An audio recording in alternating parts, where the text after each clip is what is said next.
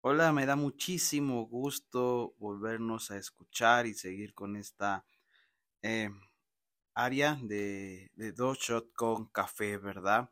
Espero que estés disfrutando y hoy 3 de agosto, ¿verdad? Empezando este martes 3 de agosto, apreciar nuestras actividades es una gran bendición, ¿verdad? Poder despertar, poder vivir a pesar de las circunstancias o de lo que se nos pudiera presentar el día a día, podemos empezar confiando y creyendo, ¿verdad? Que nuevas son sus misericordias de Dios. Bien, pues te doy la bienvenida una vez más a esta sección o esta área de enseñanza dos shot de café. El único fin es poder meditar muy brevemente en uno de los libros de la Biblia, poder eh, leerlo y después meditar un par de minutos para poder eh, cargarnos de fe, ¿verdad? Porque dice la palabra de Dios que la fe viene por el oír la palabra de Dios. Y si día a día meditamos y día a día nos sentamos a escuchar la palabra de Dios o tú ahí día a día, ¿verdad? Como siempre lo he dicho, estos podcasts no sustituyen la meditación del día a día de la palabra de Dios pues te doy una, te doy la bienvenida y espero que estés disfrutando este podcast o esta sección de podcast con un café, con un té, yo qué sé, ¿verdad? Eh, y muy buenos días. Pues vamos a empezar hoy, eh, este día, hablando, más bien leyendo Oseas, vamos a leer Salmos 138, Proverbios 29 y Primera de Juan 4, ¿verdad? Vamos a a, meditar en la palabra de Dios. Dice ahí en la palabra de Dios, Oseas capítulo 3, versículo 1, dice, entonces el Señor me habló por segunda vez y me dijo, ve y busca a tu esposa de nuevo y tráela de vuelta contigo y ámala aunque ella ame a otro hombre, porque así es como el Señor ama a, los, a las israelitas, aunque ellos han eh, preferido rendir homenaje a otros dioses y participan en las comidas especiales de las que ofrecen. Así que, las, así que la compré por cierto 80 granos de plata, 370 litros de cebada y le dije, serás mi esposa por mucho tiempo. No, se no, no te portarás más como una prostituta durmiendo con muchos hombres, sino que serás fiel, también yo te seré fiel. Esta situación ilustra el hecho de que Israel estará por mucho tiempo sin rey ni príncipe, sin altar ni templo ni sacerdotes, ni siquiera tendrá ídolos, pero después ellos retornarán al Señor su Dios y se acordarán de David su rey. Y si al final de los tiempos ellos buscaran con reverencia y humildad al Señor y sus bendiciones. Capítulo 4. Israel escuchen la palabra del Señor, pues Él tiene un pleito contra ustedes. La queja del Señor es esta. Ya no hay entre ustedes fidelidad, ni bondad, ni conocimiento de Dios. Ustedes blasfeman, mienten, matan, roban y cometen adulterio. Es tanta la violencia que los homicidios parecen no tener fin. Por eso la gente está de luto, todos se entristecen y deprimidos. Hasta los animales del campo, las aves del cielo y los peces están padeciendo los efectos de su maldad. Versículo 4. No señales con tu dedo a alguna otra persona tratando de pasarle la culpa. Mira, sacerdote, yo estoy señalándote a ti con mi dedo. Cometes maldades de día y de noche y falsos profetas también se asocian contigo. Destruiré todo lo tuyo hasta tu madre. Mi pueblo es destruido porque no me conoce a mí. Parece por no seguir mis instrucciones y es todo por culpa de ustedes, sacerdotes, pues ustedes mismos han rehusado conocerme. Por lo tanto, yo rehuso conocerlos como mis sacerdotes, siendo que han olvidado mis instrucciones. Me olvidaré de bendecir a tus hijos. Cuando más se multiplican los sacerdotes, peor actúan en contra, en mi contra. Ellos cambiaron la grandeza y dignidad de Dios por la insignificancia y vergüenza de los ídolos. Los sacerdotes se regocijan en maldades cometidas por los pueblos, pues en cuanto peor se porta la gente, más comida tienen ellos. 9. Así que se cumplen aquellos de, lo, de aquel cual sacerdote tal pueblo. Como los sacerdotes son malvados, el pueblo lo es también. Por lo tanto, yo castigaré tanto a los sacerdotes como al pueblo por sus hechos malvados. Comerán, pero no quedarán, pero quedarán con hambre. Fornicarán con sus amantes, pero no tendrán hijos. Esto les acontecerá porque me han abandonado y han rendido homenaje a otros dioses. 11. El vino, las mujeres y la música han embotado los sentidos de la gente de mi pueblo. 12. Pues están pidiéndole un pedazo de madera que le diga lo que deben hacer. Su, inclinación a la idolatría los hace desviarse del camino correcto. Abandonaron a su Dios para poner confianza en otros dioses. Ellos ofrecen sacrificio rituales a los ídolos en las cimas de las montañas. Suben a las colinas para ofrecer delicados perfumes bajo la sombra placentera montañas. Allí sus hijas y sus nueras se entregan a la prostitución. 14. Pero ¿por qué habré de castigarlas a ellas? Pues ustedes los hombres están haciendo lo mismo. Ustedes se acuestan con prostitutas que ofrecen sus cuerpos como culto a dioses y junto con ellas ofrecen sacrificios rituales a, esos dioses. Por eso es que el pueblo carente del verdadero conocimiento actúa tan mal y destruye y se destruye a sí mismo. 15. Si Israel es una prostituta, tú Judá no siga su ejemplo, no vayan a Gigal ni acudan a Bet, a Ben, ni, ni juren allá por la vía del Señor. Israel es testaruda como novilla, no deja que el Señor la cuide y la lleve a pasar al campo como si fuera un corderito. 17. Como Efraín, es decir, Israel se ha entregado a los ídolos, pues que se quede con ellos. 18. Los hombres de Israel se entregan a borracheras y se van a buscar a prostitutas, aman más la vergüenza que el honor. 19. Por lo tanto, un viento poderoso, la barrera para que sientan vergüenza de adorar a sus ídolos. Salmos 138, versículos 6, 8. Aunque el Señor es grande, toma en cuenta a los humildes y están lejos de los orgullosos. Aunque me rodeen tribulaciones, tú me librarás de la ira de mis enemigos. Contra el enojo de mis enemigos extenderás tu mano, tu poder me salvará. El Señor cumplirá sus planes para mi vida porque tu gran amor, Señor, es para siempre. No me abandones porque tú me hiciste. Proverbios 29, 18. Cuando no hay dirección del Señor, el pueblo se extravía. Dichosos los que cumplen en la ley. Ahora vamos a Primera de Juan, capítulo 4, versículo 1 hasta el 21. Dice así. Amados hijos míos, no crean nada por el simple hecho de que les digan que el mensaje de Dios propaga, pónganlo a prueba primero, porque en este mundo hay muchos falsos maestros. Para saber si el mensaje que nos comunicaron procede del Espíritu Santo, debemos preguntarnos, ¿reconoce el hecho de que Jesucristo, el Hijo de Dios, se hizo hombre de verdad? Si no lo reconoce, el mensaje no es de Dios, sino de alguien que se opone a Cristo, como el anticristo del que oyeron ustedes que vendría, cuyas actitudes hostiles contra Cristo ya se manifiestan en el mundo.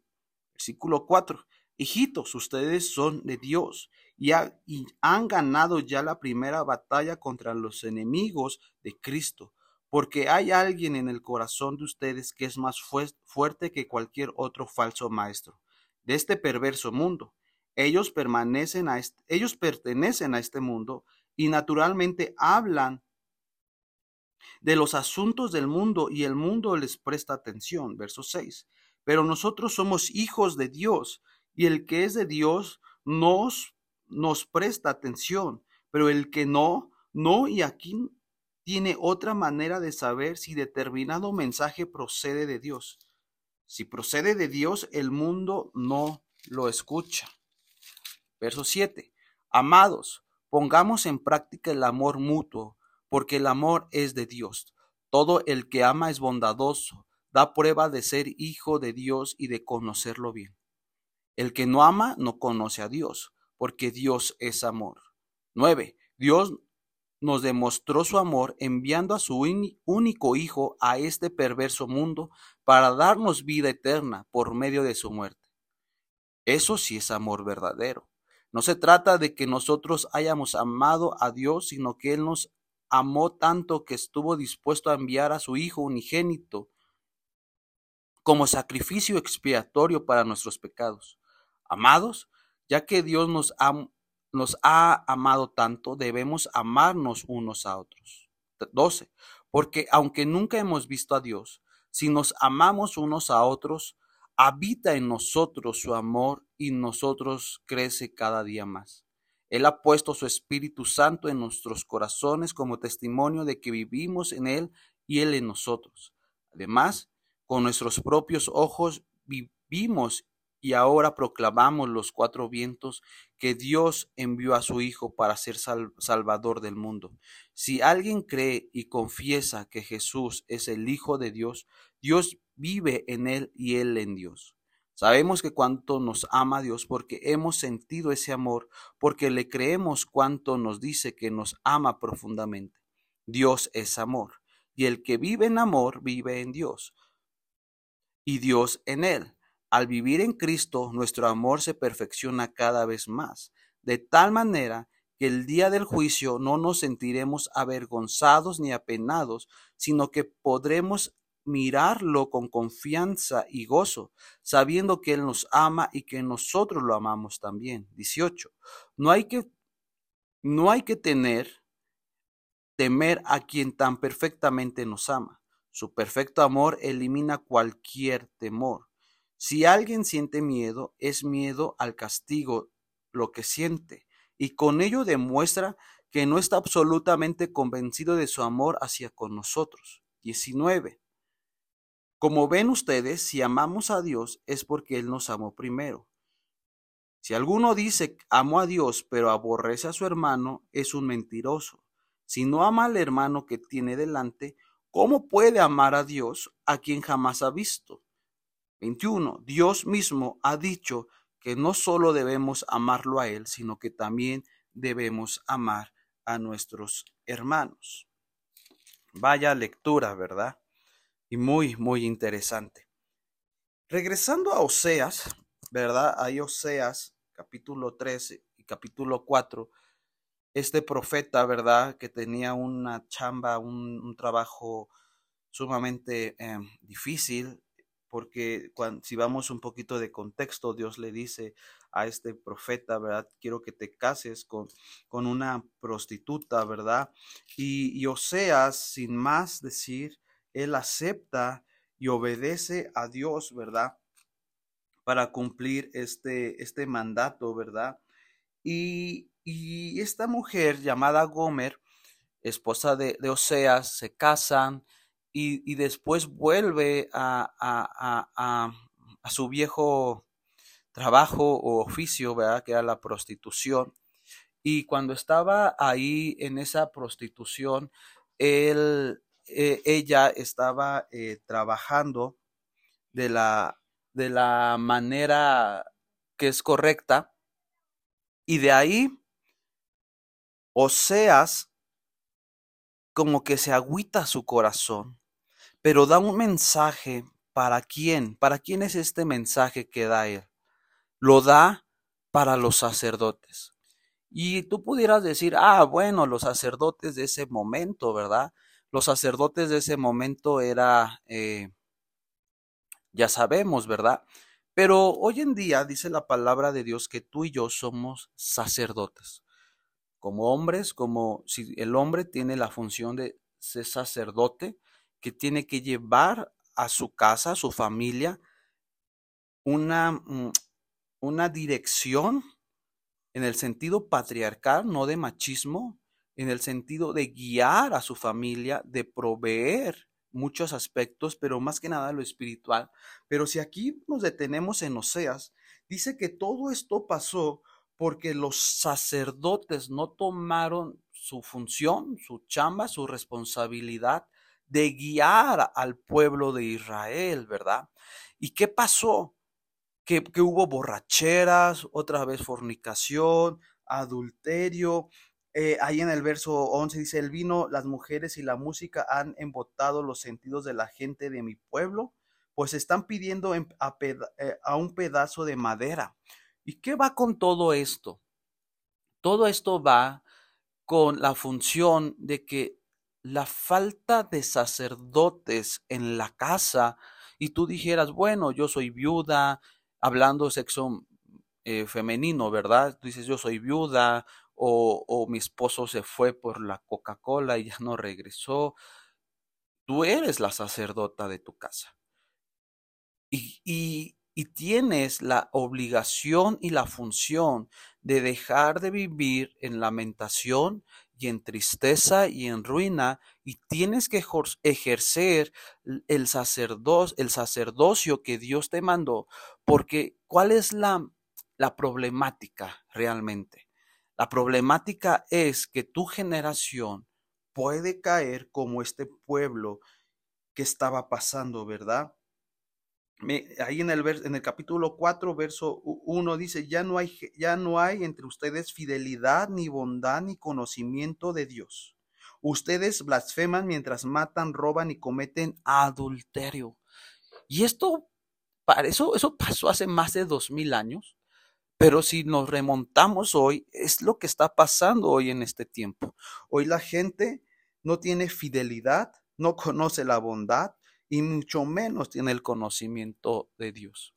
Como iglesia hemos, estamos llevando o hemos terminado la serie Temor a Dios y hemos visto que es el temor a Dios de una manera bíblica, ¿verdad? Porque luego nos han enseñado que es el temor a Dios.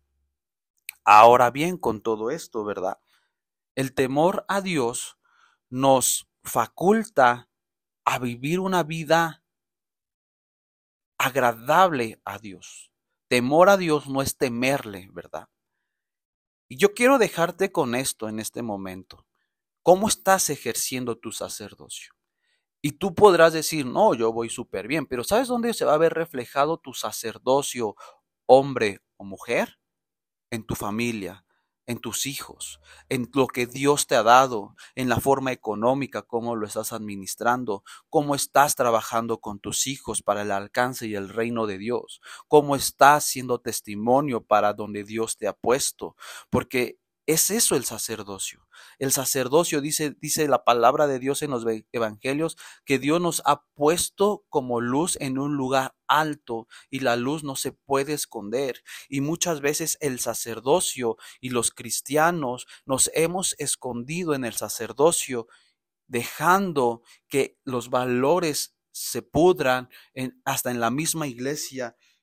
Y esto, iglesia, Quiero ir a Juan, a primera de Juan, lo que leímos, capítulo 4, versículo 1 y 21.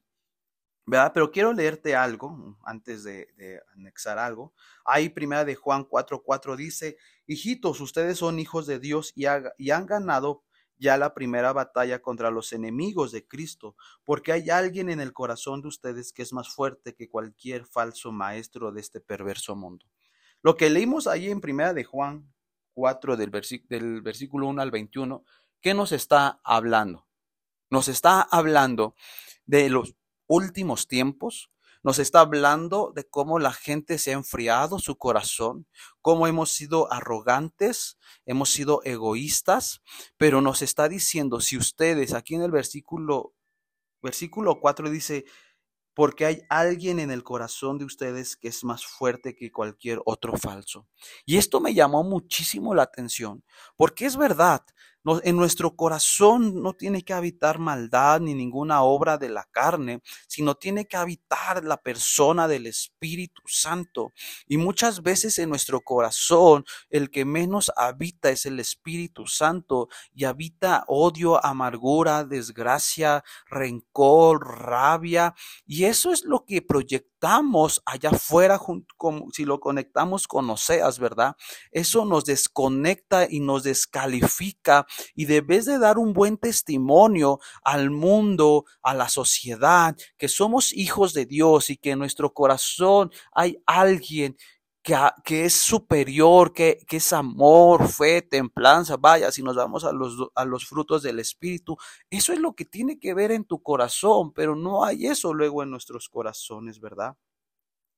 Y muchas veces, hoy que estamos ya enfrentando los últimos tiempos o las em, características, o perdón, se me fue la palabra ahorita, la, eh, las evidencias de que Jesús nos dejó dicho, cuáles son las señales, esa es la palabra, de los últimos tiempos. Esto también nos habla, junto con Oseas, dice que en los últimos tiempos la maldad aumentaría, pero también sobreabundaría la gracia. Y hoy en día no podemos justificarnos y vivir en pura gracia y gracia y justificar nuestros errores, nuestros pecados, nuestra falta de compromiso hacia con Dios, decir, porque tengo gracia. Pero déjame decirte que la gracia sí va a abundar, pero yo creo que no tenemos que, que ocupar la gracia como un comodín, sino al contrario, tenemos que reflejar y dar un buen testimonio. Déjame leerte esto este, esta eh, nota o esta meditación de Max Lucado de su libro La gracia casa de Dios. Satanás no tiene poder salvo al que Dios le otorga. A la iglesia de Esmira del primer siglo, Cristo le dijo, no temas lo que has de sufrir. Para probarlos, el diablo arrojará a alguno de ustedes en la cárcel y estará perseguido durante diez días sé fiel hasta la muerte y yo te daré la corona de vida. Eso lo lees en Apocalipsis capítulo 2, versículo 10. Analiza las palabras de Jesús por un minuto. Cristo informa a la iglesia acerca de la persecución, la duración de la persecución 10 días, la razón de la persecución para probarte, entre paréntesis, y el resultado de la persecución, entre paréntesis, la corona de vida. En otras palabras, Jesús utiliza a Satanás para fortalecer a su iglesia. Aún, entre paréntesis, Satán, que Satanás, parece haber ganado, pero ha perdido. En los últimos tiempos tendremos muchas luchas, tendremos muchas aflicciones, pero ¿sabes qué? Jesús dijo, confiar porque yo he vencido al maligno. Y si Jesús venció al maligno, tenemos que tomarnos esto. Dice ahí en 1 de Juan, capítulo 4, verso 3, Él ha puesto su Santo Espíritu en nuestros corazones como testimonio de que vivamos en Él y Él en nosotros. En los últimos tiempos tenemos que aferrarnos más a la persona del Espíritu Santo, no para los dones, no para jactarnos en decir que soy el ungido para que Dios como me usa, sino tenemos que buscar al Espíritu Santo para que nos guíe a toda verdad en los últimos tiempos, para que nos guíe en llevar una vida de sacerdocio y así daremos testimonio al mundo entero que en los últimos tiempos que Jesucristo viene pronto y así podrá creer la gente de allá afuera en este evangelio que predicamos. De lo contrario, solo serán palabras que se las lleva el viento. Termino con esto, ¿verdad? En el verso 20, si alguno dice amo a Dios pero aborrece a su hermano, es mentiroso.